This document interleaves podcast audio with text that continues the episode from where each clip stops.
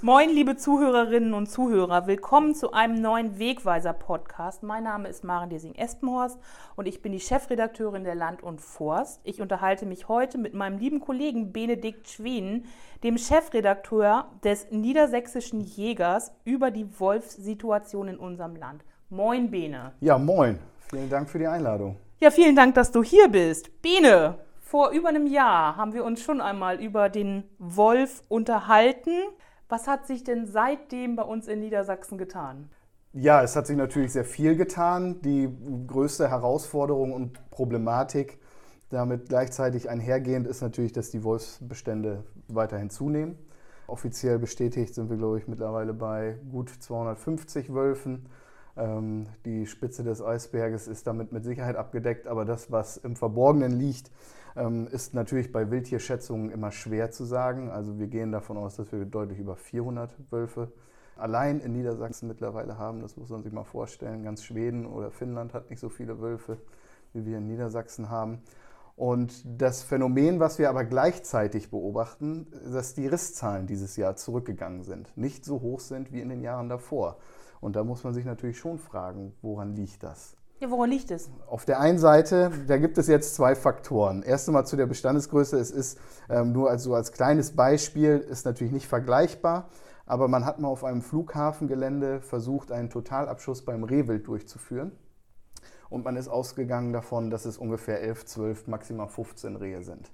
Dann wurde dieses Gebiet, was eingezäunt ist, deswegen ist diese ganze Wildschätzungsgeschichte durch diese Jagd eigentlich ähm, in Frage gestellt worden, ist dann rausgekommen, dass knapp 100 Rehe auf diesem kleinen Gelände gelebt haben. Also es ist grundsätzlich oh. bei, bei genau, oh, das oh. Äh, ist ebenso bei Wildtieren schwer zu schätzen. In Niedersachsen ist das Monitoring sehr gut, ja, durch die Jägerinnen und Jäger ähm, dargestellt. Aber wie gesagt, ich glaube, wir kennen nur die Spitze des Eisbergs. So, jetzt haben wir mehr Wölfe ja. aber weniger Risse. Woran liegt das? Ja. Auf der einen Seite. Ganz kurz, ich grätsch mal, mal kurz ja. rein. Ich sag mal einmal ganz kurz, wie es im Moment nach offiziellen Zahlen aussieht. Es sieht so aus, dass wir geschätzt 39 Rudel haben, nur in Niedersachsen. Ich glaube, da sind noch ein paar Einzel- oder ein paar Paare dabei. Ähm, und es gab 2020, 2021 äh, 227 Übergriffe und 804 tote Tiere. Ja. Im Vorjahr waren es über 1000. Ja.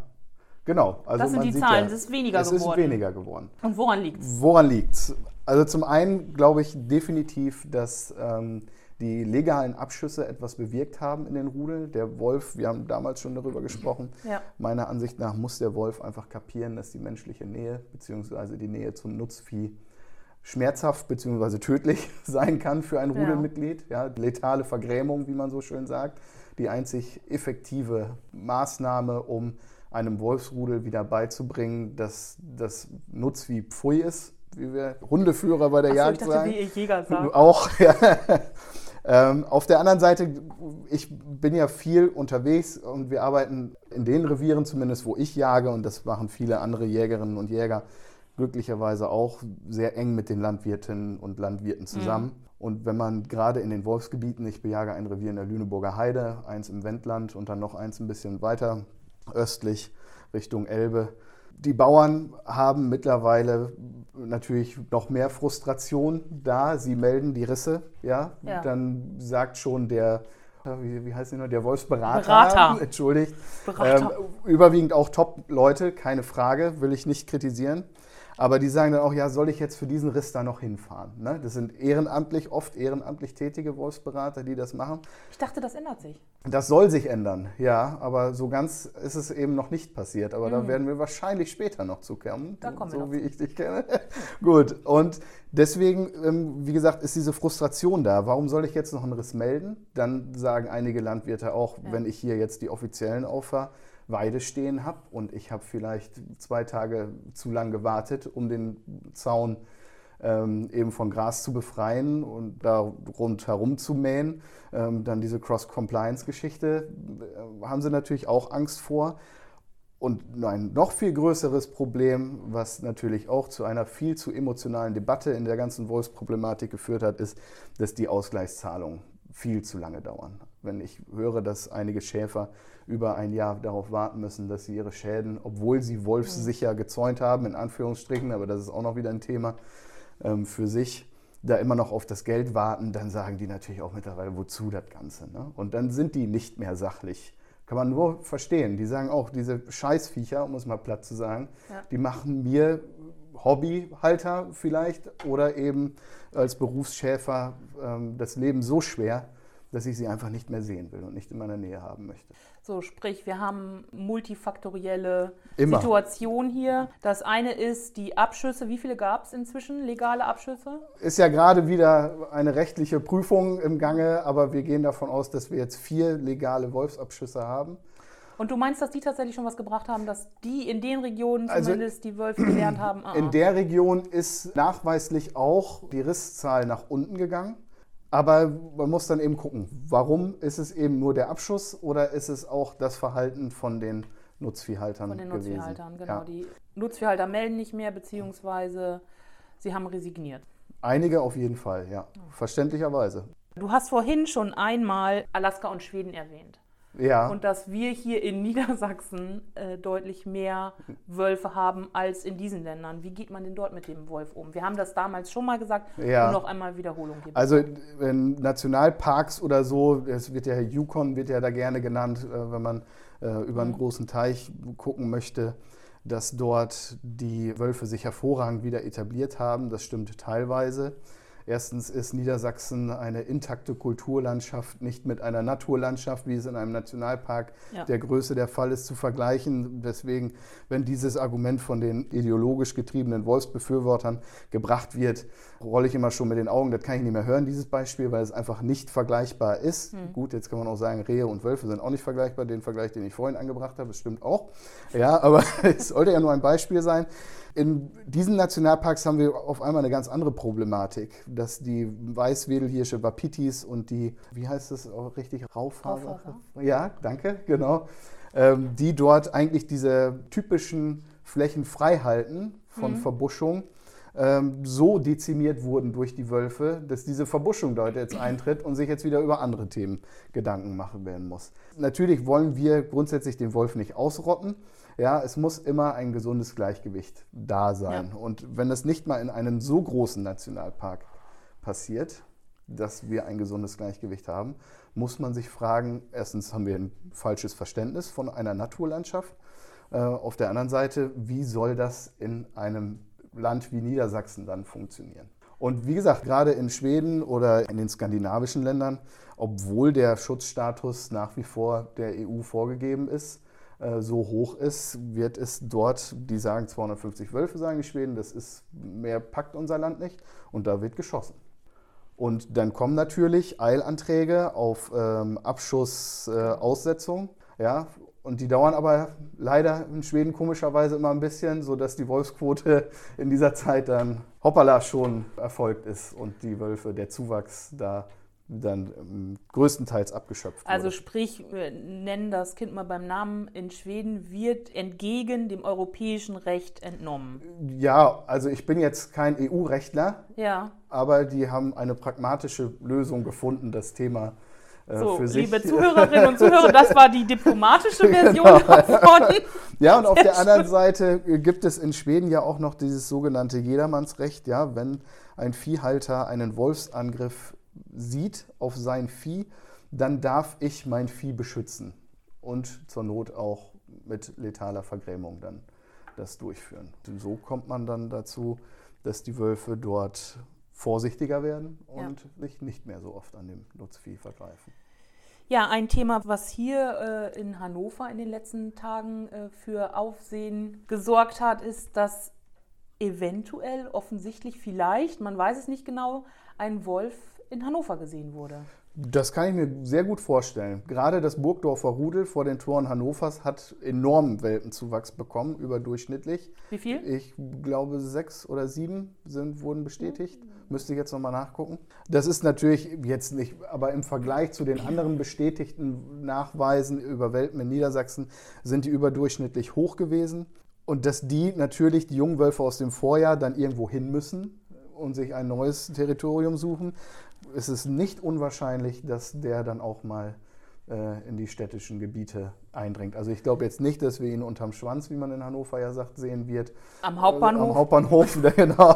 Aber das ist natürlich auch mal ein Wolf durch die städtischen. Wir haben jetzt auch, wenn wir über den Tellerrand schauen wollen, natürlich sind wir überzeugt in Niedersachsen, aber in Brandenburg, im Berliner Ringse ist jetzt auch ein Wolfsrudel bestätigt worden. Ja. Da frage ich mich, wie geht man dagegen vor? Weil da wird es dann ja mal wirklich interessant mit der Nähe zum, zum Menschen. Ja. Nicht, dass es auf dem Land nicht auch so ist, aber in der Stadt da ist ja die Bejagung auch eine ganz andere Herausforderung. Ja, also erstmal dürfen wir ja bei den Wölfen noch nicht von Bejagung sprechen. Die Entnahme, Entschuldigung, liebe Zuhörerinnen und Zuhörer, ich entschuldige mich, die Entnahme, die, die Entnahme. legale Entnahme. Wir bräuchten eine Bejagung, keine Frage, aber die Politik ist da noch nicht so weit wie wir in den Redaktionen. Ähm, aber das kommt ja vielleicht noch. In Niedersachsen soll es ja bald. Reden wir gleich drüber. Reden wir gleich drüber. Es ist gerade das meinte ich mit der emotionalen Debatte. Wenn wir auf dem Land sagen, wir haben Angst davor, unsere Kinder morgens an einer dunklen Bushaltestelle ja. stehen zu lassen, um die in die Schulen zu fahren, weil wir in einem Wolfsgebiet wohnen und dann drei radikale Wolfsfanatiker sagen, ihr habt sie nicht alle, das ist ein wildlebendes Tier und solche Sorgen und Ängste nicht ernst genommen werden, dann radikalisieren sich eben solche ja. Leute. Und das ist von Anfang an eben verkehrt gemacht. Im städtischen Bereich einen Wolf zu bejagen, beziehungsweise nachzustellen, mhm. um mal von dem Fachbegriff der Jagd so ein bisschen abzurücken. Wie sich das die Leute dann vorstellen, wenn es dann mal geschehen muss. Ich glaube nicht, dass ein festes Wolfsterritorium direkt im städtischen Bereich liegen wird. Dazu ist es dem Wolf tatsächlich ja. doch ein bisschen zu unruhig da und da hat er keine ausreichenden Rückzugsmöglichkeiten, möchte ich behaupten. Aber das sind eben auch wieder diese Probleme, die damit einhergehen. Wir haben den Umgang mit dem Wolf in Deutschland einfach verlernt. Wir haben lange Zeit, in Westdeutschland zumindest, keinen Kontakt zu Wölfen gehabt. Und jetzt müssen wir uns über solche Fallbeispiele Gedanken machen. Das muss aber schnell passieren, weil es ist die letzten Jahre einfach zu wenig passiert. Das hm. muss man mal ganz klar so sagen. So, du hast gerade schon einmal gesagt, die Bejagung ist wichtig. Wir haben noch keine Bejagung, wir haben derzeit nur die Entnahme. Genau, die Regulation, genau. Sie mal so. Es soll aber der Wolf ins niedersächsische Jagdrecht aufgenommen ja. werden. Gut, du rollst schon mit den Augen, das können Sie ja. jetzt gerade nicht hören, deswegen sage ich das einmal. Erklär doch einmal bitte, was das bedeutet und was es nicht bedeutet. Ja, also erstmal bedeutet es in erster Linie, dass die Verantwortung vom Umweltminister zum Landwirtschaftsministerium wechselt. Der Herr Olaf Lies äh, in seinem Umweltministerium kann das Thema Wolf auch nicht mehr hören. Und er wird mhm. mit Sicherheit sehr froh sein, wenn er diese Verantwortung abgeben darf. Wenn der Wolf dem Jagdrecht unterliegt, unterliegt er der obersten Jagdbehörde und das ist das Landwirtschaftsministerium. Es heißt aber nicht, dass wenn der Wolf dem Jagdrecht unterliegt, dass wir automatisch eine Bejagung haben. Denn an dem Naturschutzstatus des Wolfes nach EU-Recht ändert sich vorerst mal gar nichts. Und da Naturschutzrecht immer das Jagdrecht schlägt, ja. Obersticht unter, wird es erstmal keine wirklichen Veränderungen da geben. Außer, dass die Verantwortung jetzt nicht mehr bei Herrn genau, Nies liegt, sondern, sondern bei, bei, Frau, Frau Ottekinas. Ottekinas, ganz genau. Die wird sich freuen. Da gibt es ja einen Faktor, den hatten wir gerade auch schon gesagt. Und zwar hast du eben schon einmal gesagt, dass die Wolfsberater alle ehrenamtlich tätig sind. Überwiegend, ja. Überwiegend. Das wird sich vermutlich jetzt auch ändern. Ja, halte ich auch für den richtigen Schritt. Wenn wir so eine muss man auch mal vorsichtig sein, eine Problemwildart haben. Grundsätzlich mhm. sind Wildtiere kein Problem. Ja? ja? Und man muss auch aus Jägersicht sagen, wenn ein Tier sich seinen Lebensraum zurückerobert, dann ist das erstmal gut. Und das ja. ist ja auch für uns im ländlichen Raum, für Jägerinnen wie Landwirte, wie Forstwirte und was weiß ich, erstmal ein tolles Signal, dass wir wirklich in einer intakten Kulturlandschaft leben. Auf der anderen Seite ist es dann aber eben das Problem, dass wir wieder mit dem Tier leben müssen. Jetzt habe ich gerade den Faden verloren. Ja, das ist okay, den gebe ich dir jetzt wieder ja. in die Hand. Und zwar wollte ich wissen, die Wolfsberater werden jetzt ja. in erster Linie genau. nicht mehr ehrenamtlich tätig sein, sondern bei der Landwirtschaftskammer soll es, glaube ich, angesiedelt werden. Ja. Das gehört wiederum zum Landwirtschaftsministerium. Jetzt schließt sich vielleicht auch so ein bisschen der Kreis mit dem Jagdrecht. Genau, wir warten ja jeden Tag eigentlich darauf, dass ja. der Wolf dem Jagdrecht unterstellt wird. Wie vorhin eingangs erwähnt, mit dem Problemtier Wolf in Anführungsstrichen, ähm, das hat so eine Größe erreicht, hm. dass das ein Ehrenamt eigentlich nicht mehr leisten kann. Ich bin der festen Überzeugung, dass wir dennoch, auch wenn es da hauptberuflich tätige Wolfsberater gibt, wir auf die Ehrenamtlichen nicht verzichten können. So mhm. viele Leute können wir gar nicht einstellen und dafür verantwortlich machen, um auf der gesamten Landesfläche, wo der Wolf nun mal jetzt schon zu Hause ist, ähm, so viele Hauptberufliche können wir nicht einstellen. Deswegen werden wir immer ähm, Ehrenamtliche auch brauchen, keine Frage. Und das ist auch gut so, dass wir die haben. Aber es muss jemand noch darüber sitzen, meiner Meinung nach, der das Ganze noch professioneller angeht. Die Wolfsberater, die haben ein enormes Wissen und die sind auch bemüht und die haben auch gerade in der ja. Anfangszeit wirklich 24-7 erreichbar zu sein und bei jedem Riss auszurücken. Und das heißt gerade in der Heide nicht, dass du äh, 10, 15 Kilometer fährst, sondern dass du am Tag dann nochmal 200 Kilometer rücklegst. Dass da professionelle Hilfe in Form von hauptberuflichen Wolfsberatern dann kommt, ist ausdrücklich zu begrüßen, keine Frage. Gut, aber damit hat sich ja die Herausforderung der Bejagung noch nicht gelöst, genau. sondern einfach nur die Beratung für die aktuelle Situation. Ja. Und es wird, ähm, wenn das so weitergeht, das Wachstum, ich glaube, es ist eine Remontierung von 30 Prozent. Genau, da geht man von auch ein bisschen über 30 Prozent. Das ist ja nicht ohne. Ja, lehrlicher Zuwachs. Das ist nicht ohne, ganz genau. Und deswegen, also da hat der ähm, Umweltminister Lies ja jetzt auch nochmal eine Studie in Auftrag gegeben, um den Schutzstatus zu überprüfen ja. bei der EU. Ob das tatsächlich durchkommt, dass der Wolf in einen anderen Schutzstatus überführt wird, ähm, dürfen wir leider nur hoffen, weil es eben so und so viele Mitgliedstaaten da mitziehen müssen um äh, den Wolf dann wirklich regulieren zu können. Das niedersächsische Umweltministerium ist aktiv geworden, aktiv werden müsste, aber das Bundesumweltministerium in dem Fall ja auch. Natürlich, genau. Wie sehen wir denn da die Chancen? Ja, wir, äh, ich weiß, auf welchen Namen du jetzt anspielen möchtest. Da hat sich die Bundesumweltministerin ganz klar zu geäußert, dass sie da eigentlich keine Notwendigkeit sieht, Wölfe regulieren zu müssen. Und ähm, wir haben ja jetzt die komfortable Situation, auch wieder in Anführungsstrichen, muss ich dazu sagen, durch die Bundestagswahl, dass die Karten neu gemischt werden. Und jetzt muss man eben gucken, wer dieses Ressort bekommt und ob derjenige dann mal die klaren Fakten auch erkennt und sich zu Land und Leuten bekennt und eben diese Problematik pragmatisch angeht, egal was bei der EU rauskommt bei dieser Überprüfung des Schutzstatuses. Wie des schätzt du das ein, dass das passiert?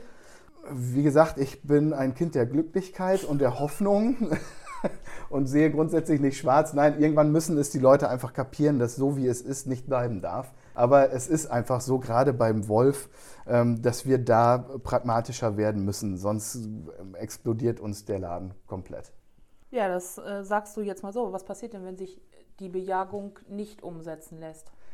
Was dann passiert, haben wir zuletzt an der Elbe gesehen, dass dort drei geschossene Wölfe angetrieben wurden, die definitiv durch Schussverletzungen gestorben sind.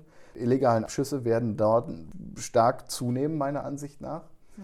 Und das ist eben das Problem. Die Leute werden mit ihren Problemen alleingelassen und werden in die Kriminalität dadurch geführt. Ängste werden nicht ernst genommen und dann ist das die Radikalisierung, die ich vorhin angesprochen habe. Das dürfen wir jetzt aber nicht so einfach mal stehen lassen, weil du sagtest es gerade, ein illegaler Abschuss ist ein krimineller ist eine Straftat. Ja. Ist eine Straftat. Und es ist, verbietet sich in jeder Form, also um Himmels Willen. Niemand darf sich über das Gesetz stellen. Es ist egal, was es für ein Gesetz ist, egal wie frustriert man ist, das geht nicht. Nochmal, man, wir verstehen das, darum geht es nicht. Wir ja. verstehen das, nur ich möchte hier deutlich machen, mit was für Konsequenzen man rechnen muss, wenn genau. das doch ermittelt wird. Ja, dann verlierst du ziemlich viel. Wenn ja. du da verknackt wirst und erwischt wirst bei einer Straftat dieses Ausmaßes, dann äh, wird es düster. Ganz sicher. Ich meine, was wir jetzt in letzter Zeit gesehen haben im letzten Monitoring-Jahr, sind, glaube ich, doppelt so viele Wölfe auch überfahren worden, ja. im Straßenverkehr ums Leben gekommen, als im Vorjahr. Das ist natürlich der nächste Punkt. Ne? Ein Wildunfall ist natürlich geht es da dann schon einen Schritt weiter. Wenn du einen Wolf, einen ausgewachsenen Wolf vors Auto kriegst, ähm, ein Reh wiegt die Hälfte ungefähr. Und wie da die Autos aussehen, Gott sei Dank geht es überwiegend glimpflich aus, was die Personenschäden betrifft. Aber es ist natürlich auch ein Faktor, gerade bei dem Wanderverhalten von Wölfen, dass das auch eine Gefahr für Leib und Leben ist. Keine Frage. In Niedersachsen haben wir keine weißen Flächen. Nein, oder? Niedersachsen, da ist er schon überall gewesen.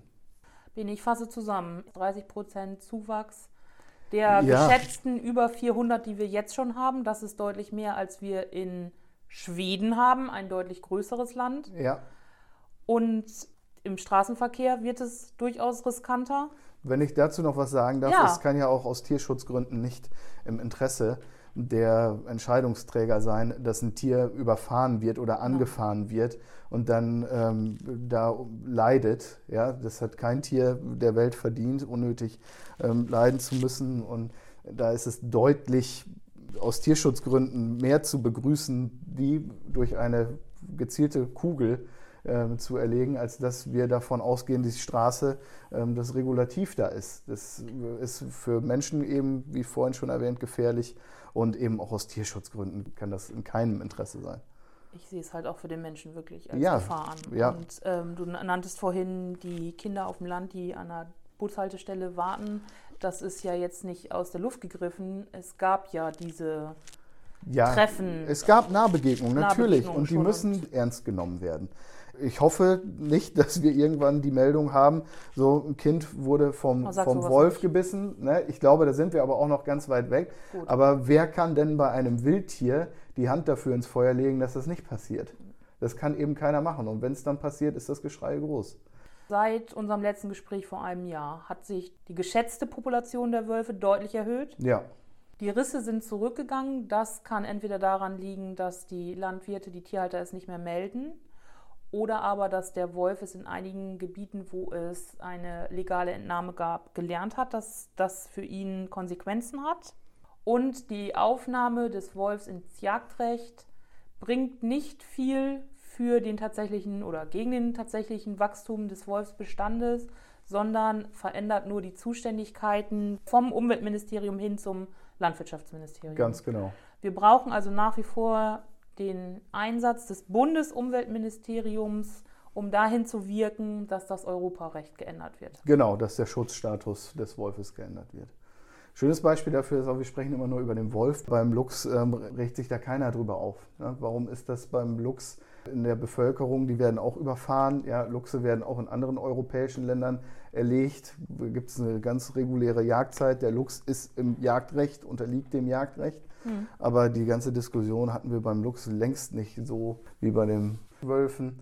Bene, noch eine Frage zum Abschluss. Was mache ich denn, wenn ich einem Wolf gegenüberstehe? Ja, auf jeden Fall macht man sich laut bemerkbar, so die Richtlinien. Ja, man geht nicht auf den Wolf zu, sondern lässt ihn seinen Raum, man zieht sich zurück, aber wird nicht hysterisch, bleibt ruhig bei der Sache, lautes Rufen, Hände klatschen, dann soll man auch mal einen Stein schmeißen oder einen Knüppel, aber vorsichtig bitte bei dem Schutzstatus nicht den Wolf unnötig verletzen, weil das dann auch wieder gefährlich wird. Nein, es ist, wie vorhin schon gesagt, ich glaube, dass die Angriffe auf Menschen wirklich nicht zunehmen werden. Die Gefahr ist natürlich da, je mehr Wölfe man hat, dass mal ein Übergriff da stattfinden kann. Aber ein gesunder Wolf geht in der Regel einem Menschen aus dem Weg, wenn er sich denn nicht bedroht fühlt. Verhält sich genauso wie mit Wildschweinen auch. Und wenn man einen Wolf gesehen hat, dann äh, gibt es eine schöne App, über die man das ganz problemlos melden kann mit Koordinaten. Und das Gericht dann das Niedersächsische Wolfsmonitoring. Die Landesjägerschaft führt ja dieses Monitoring und da kann man dann die Meldung problemlos eingeben und den zuständigen Stellen darüber melden. Sag noch kurz, wie heißt die App? Die heißt Wolfsmeldungen Niedersachsen. Bene, vielen, vielen Dank, dass du uns gerne. die Situation des Wolfes in Niedersachsen und Deutschland noch einmal erklärt hast. Ja, liebe Zuhörerinnen und Zuhörer. Ich hoffe, Sie konnten auch ein bisschen mitnehmen und ich wünsche Ihnen weiterhin eine schöne Woche. Bis dann. Tschüss. Sehr gerne, hat mich sehr gefreut.